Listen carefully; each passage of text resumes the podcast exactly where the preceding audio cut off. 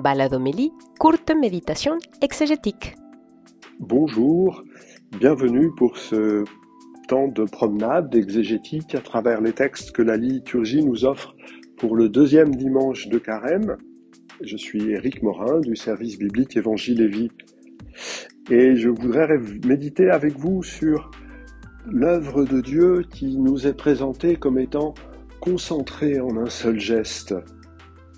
En effet, comme euh, tous les dimanches de carême, la première lecture nous offre une autre étape de l'alliance.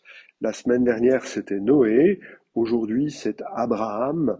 Avec ce texte si singulier du sacrifice d'Isaac, ou comme l'appellent nos frères juifs, la ligature d'Isaac.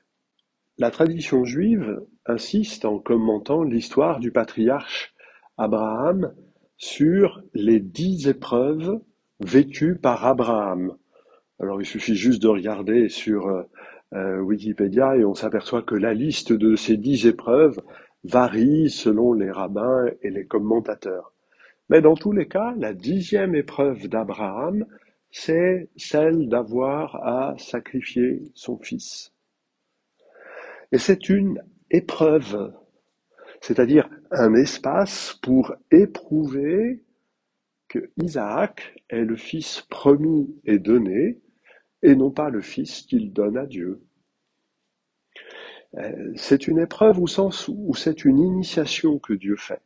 Il dit une chose, celle d'élever son fils dans une élévation, pour prendre une traduction littérale, sachant que le mot élévation, c'est le mot holocauste, euh, qui veut dire un sacrifice total qui s'élève vers Dieu.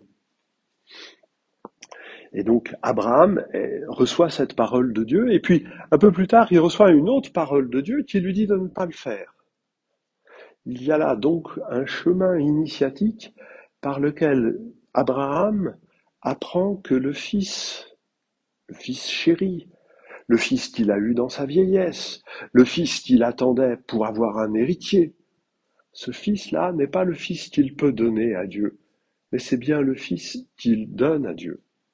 Et le texte euh, nous montre, nous raconte qu'il y a un bélier qui va lui être immolé, un bélier, et non pas un agneau. Bélier figure de paternité. Finalement, dans cet épisode, Abraham ne renonce pas à sa paternité, mais offre sa, paternité à Dieu. À travers cet engendrement venu sur le tard, dans l'intimité d'Abraham et de son épouse Sarah, à travers cet engendrement, c'est Dieu qui a exercé sa paternité et qui a permis à Isaac de recevoir euh, la vie et d'être le promis. Dans la tradition juive, euh, cet épisode est interprété comme une des quatre nuits de la nuit pascale. Il y a un poème fameux qu'on appelle le poème des quatre nuits, euh, qui commentait l'Exode au chapitre 12, les versets 40 et suivants, où la tradition juive superpose la nuit de la création, la nuit de la ligature d'Isaac, la nuit pascale et la nuit du retour du Messie. Les quatre nuits ne sont qu'une seule nuit parce que euh, dans la nuit de la création, nous recevons la vie et la lumière comme venant de Dieu. Dans la nuit pascale, le peuple reçoit l'alliance et la protection de Dieu. Dans la ligature d'Isaac, le patriarche reçoit le Fils comme un don de Dieu. Et en attendant tout cela, en éprouvant tout cela, nous sommes tous dans l'attente du retour du Messie. Nous avons bien euh, toute la geste de Dieu rassemblée en un seul moment. La deuxième lecture, un extrait de la lettre aux Romains, euh, est un cri de joie. Un cri de joie qui n'a pas besoin de beaucoup de commentaires, si ce n'est qu'il nous faut nous redire cela, qu'il nous faut être absolument dans cette conviction. Si Dieu est pour nous, qui sera contre nous Hein? Puisqu'il n'a pas épargné son Fils, comment pourrait-il avec lui ne pas tout nous donner hein? euh, Voilà, rien ne nous séparera de l'amour du Christ. C'est une conviction qu'il nous faut euh, laisser pénétrer en nous. Rien ne nous séparera de l'amour du Christ. Il a tout donné. Et si jamais euh, il y a quelque chose ou quelqu'un qui nous accuse, qui nous dénie le droit d'être fils et filles de, Dieu, qui accusera, puisque Dieu nous a choisis pour que nous puissions croire en son Fils et recevoir euh, de ce Fils la grâce d'être fils et filles de Dieu. Là encore, on s'aperçoit que toute l'œuvre de Dieu est concentrée dans la mort et la résurrection de Jésus, qui réalise tous les passages dont l'humanité, le peuple et nous-mêmes ont besoin pour pouvoir vivre dans la paix sous le regard de Dieu. Laissez prendre, laissons le carême nous donner l'occasion que ce cri, si Dieu est pour nous, qui sera contre nous Personne, que ce cri nous habite pleinement et en totalité.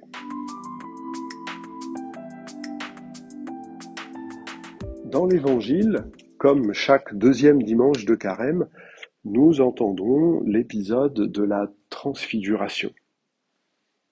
Un moment clé dans l'itinéraire de Jésus euh, pour ses disciples. Il a commencé à leur dire le Fils de l'homme, va être livré aux mains des hommes et le troisième jour relevé. Et c'est difficile à entendre. Alors il prend trois disciples euh, pourquoi trois? Parce que la loi juive dit que tout témoignage doit être corroboré par deux ou trois personnes. Et donc Pierre, Jacques et Jean sont les témoins privilégiés de la seigneurie et de la liberté de Jésus. En le voyant transfiguré, ils le voient déjà comme ils le verront ressuscité par la suite. Et Jésus leur dit de ne rien dire avant la résurrection, comprennent pas. Mais après la résurrection de Jésus, ils peuvent témoigner, et puisqu'ils sont trois, leur témoignage est juridiquement recevable, ils peuvent témoigner qu'ils ont vu Jésus ressuscité avant qu'il ne meure, si vous acceptez le paradoxe. Ils ont vu Jésus, Jésus n'ayant pas besoin de mourir pour ressusciter. Ils ont vu Jésus dans sa seigneurie, dans sa souveraine liberté, accepter de mourir, non pas pour être ressuscité, mais pour nous ressusciter avec lui.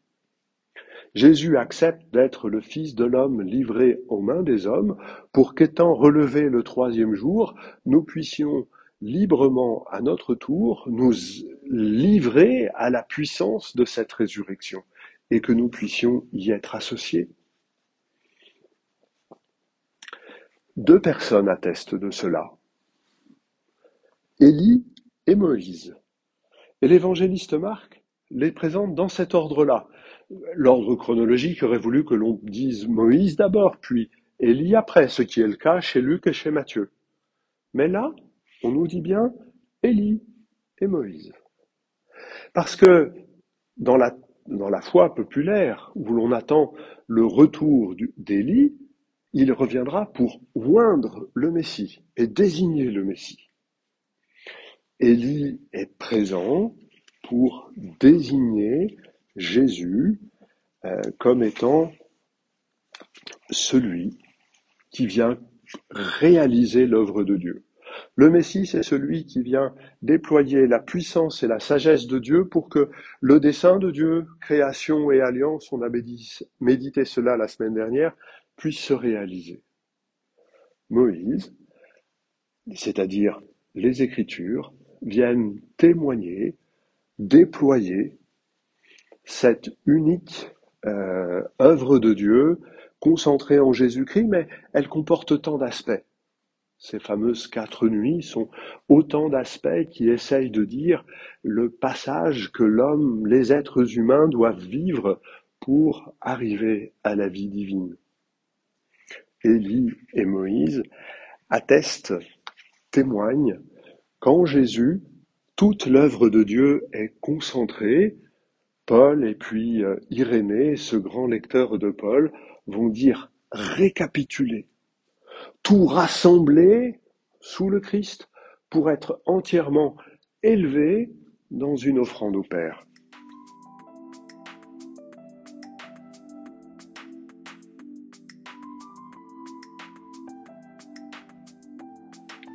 Voilà quelques éléments de réflexion.